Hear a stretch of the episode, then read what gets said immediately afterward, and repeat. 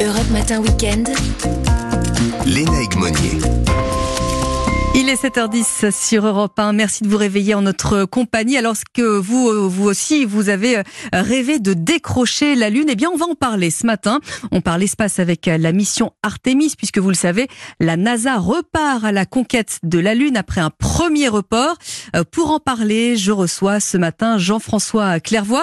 Vous êtes fondateur d'Air. Vous êtes également spationaute ou astronaute?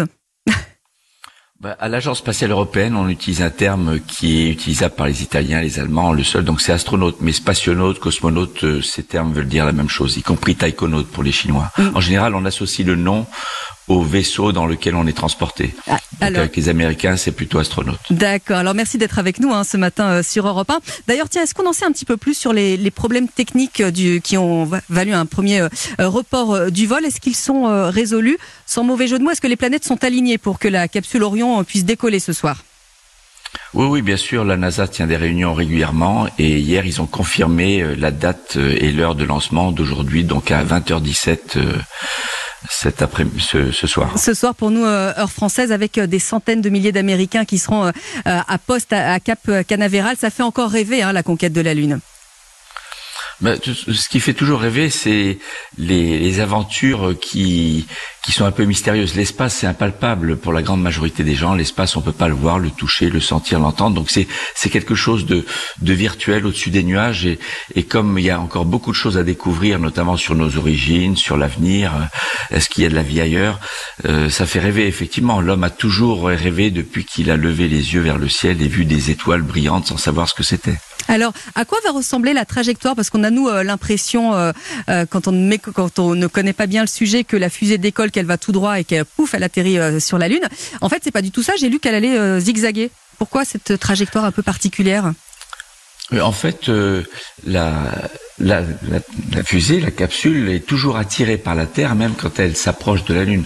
Donc, on, la, la poussée qui va placer le vaisseau sur une trajectoire dite translunaire, de trajectoire entre la Terre et la Lune, sera très rapide, à peine une heure et demie après le décollage. Euh, le troisième étage et le vaisseau Orion seront partis en direction de la Lune. C'est une trajectoire courbe et une fois arrivé autour de la Lune, on veut tester des capacités de changement d'orientation et des capacités de changement de trajectoire.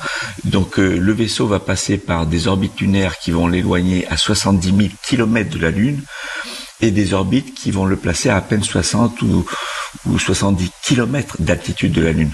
D'accord. Et tout ça, c'est en prévision des futures missions qui placeront le vaisseau sur des orbites très complexes qui seront perpendiculaires par rapport à la direction Terre-Lune. Donc voilà, tout ça c'est la trajectographie, mais c'est pas trop difficile à calculer. Par contre, il faut pas se louper dans l'allumage et l'extinction des moteurs parce que une seconde d'erreur correspond à 10 km d'erreur. Alors vous disiez euh, qu'il y aurait effectivement euh, d'autres missions, cette fois-ci avec euh, des astronautes à bord. Là, c'est une sorte de grande répétition générale. Voilà, comme traditionnellement dans les missions spatiales où on peut se le permettre, on a une mission de validation du matériel. Dans ce cas-là, c'est la fusée et la capsule Orion. Et la deuxième mission Artemis consistera à effectuer une mission qui se rapproche un peu de celle d'Apollo 8. Je ne sais pas si vous vous souvenez, en décembre 1968, pour la mhm. première fois, des humains quittaient l'orbite basse terrestre partaient vers la Lune, contourner la Lune, donc se retrouver pendant une période dans une phase où ils ne voyaient plus la Terre.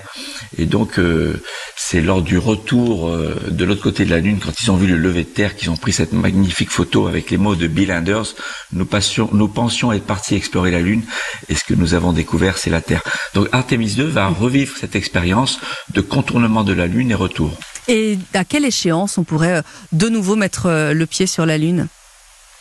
Alors pour mettre le pied sur la Lune, en plus de la fusée SLS et d'Orion qui doivent bien fonctionner et qui seront validés par un vol habité lors d'Artemis 2, il faut une station spatiale internationale autour de la Lune qu'on appelle le portail, Gateway en anglais, auquel participent le Japon, le Canada et l'Agence spatiale européenne, donc assisté bien sûr par les industriels européens, Airbus et compagnie. Et donc c'est à partir de cette station en orbite lunaire qu'on commencera à assembler dans deux ans environ, qu'on effectuera des allers-retours vers la surface avec un vaisseau de la société SpaceX qui s'appelle Starship. Donc pour aller sur la Lune, il faut quatre éléments. La fusée SLS, le vaisseau Orion, dont on va parler ce soir, qui va décoller ce soir, mhm. la station Portail, et le vaisseau Starship. Et eux seront prêts que dans 3-4 ans. Donc au, plus tôt, euh, le posé sera en 2026, je pense. Alors c'est presque demain, hein, malgré tout. Ça reste un territoire euh, très convoité, la Lune. Alors cette fois-ci, c'est euh, l'Amérique, hein, les États-Unis qui, qui relancent cette, euh, cette conquête spatiale. C'est un signal politique. Je pense à la Russie, la Chine, vous le disiez, le Japon, le Canada. Ça donne encore plus de sens dans la période que nous traversons. C'est politique, la reconquête de l'espace? Ça a toujours été des décisions politiques parce qu'il faut l'audace de dirigeants politiques pour décider d'investir dans, dans ce type d'activité qui est quand même à risque élevé programmatique. C'est toujours très difficile. L'astronautique est difficile, la rocket science, comme on dit, parce que mhm. une fusée, ça consomme des, ça, ça développe des, des, des gigas watts de puissance mécanique. Et c'est ça qui fait le risque. Mais quand vous démontrez que vous êtes capable de le faire, quelque chose de très difficile, vous démontrez, eh bien, à vous-même, d'abord par fierté, à votre propre peuple, et puis aussi aux autres nations, que vous êtes capable de maîtriser des programmes très complexes. Alors, en fait, les Américains ont accéléré leur décision de retourner vers la Lune uniquement parce que les Chinois, il y a quelques années, ont annoncé dans leur euh, feuille de route, euh, donc ont annoncé qu'en 2030, ils envisagent de poser un Chinois ou une Chinoise sur la Lune. Et c'est le président Trump qui, par réaction, a dit non, non, il faut que ce soit nous qui retournions en premier. Et donc il a dit à la NASA, développez-moi un programme qui nous replace sur la Lune en 2028. Et l'année suivante, tout seul, parce qu'il voulait que ça se passe sous son deuxième mandat, 2028 euh, c'est trop tard, je veux 2024. En fait, on a toujours eu envie de retourner sur la Lune. Le président Bush, au début des années 2000, a lancé en fait un programme encore plus ambitieux qu'on a appelé le programme Constellation. Mais avant qu'il ait pu lancer quoi que ce soit, le président Obama a été élu et a annulé ce programme pour lancer un autre programme moins ambitieux donc vous voyez, c'est selon les présidents, selon mhm. les annonces faites par d'autres puissances spatiales, eh bien telle ou telle puissance décide d'accélérer euh, ses programmes. Alors j'ai une dernière question à propos euh, des programmes euh, spatiaux. Alors là on parle de science, on parle de politique évidemment. J'aimerais avoir votre avis sur le tourisme spatial au moment où on parle de crise climatique, d'environnement, de, de sobriété énergétique. Quel est votre regard vous là-dessus? Le tourisme spatial reste très très ponctuel. Il faut des personnes très riches et, surtout très audacieuses. Donc ça restera quelques personnes par an. Ce sera jamais la démocratisation.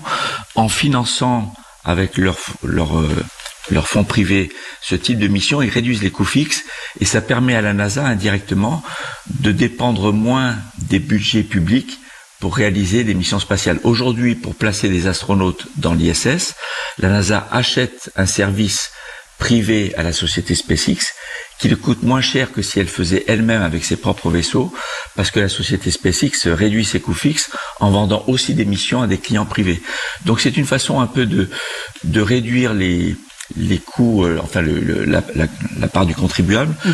C'est aussi une façon d'inspirer les, les, jeunes parce que c'est ces personnes privées, j'en connais quelques-uns qui sont allés dans l'espace avec leurs quelques dizaines de millions de dollars. C'est énorme comme prix, mais après ils parlent dans les écoles et puis euh, pour se donner aussi bonne conscience, euh, mm.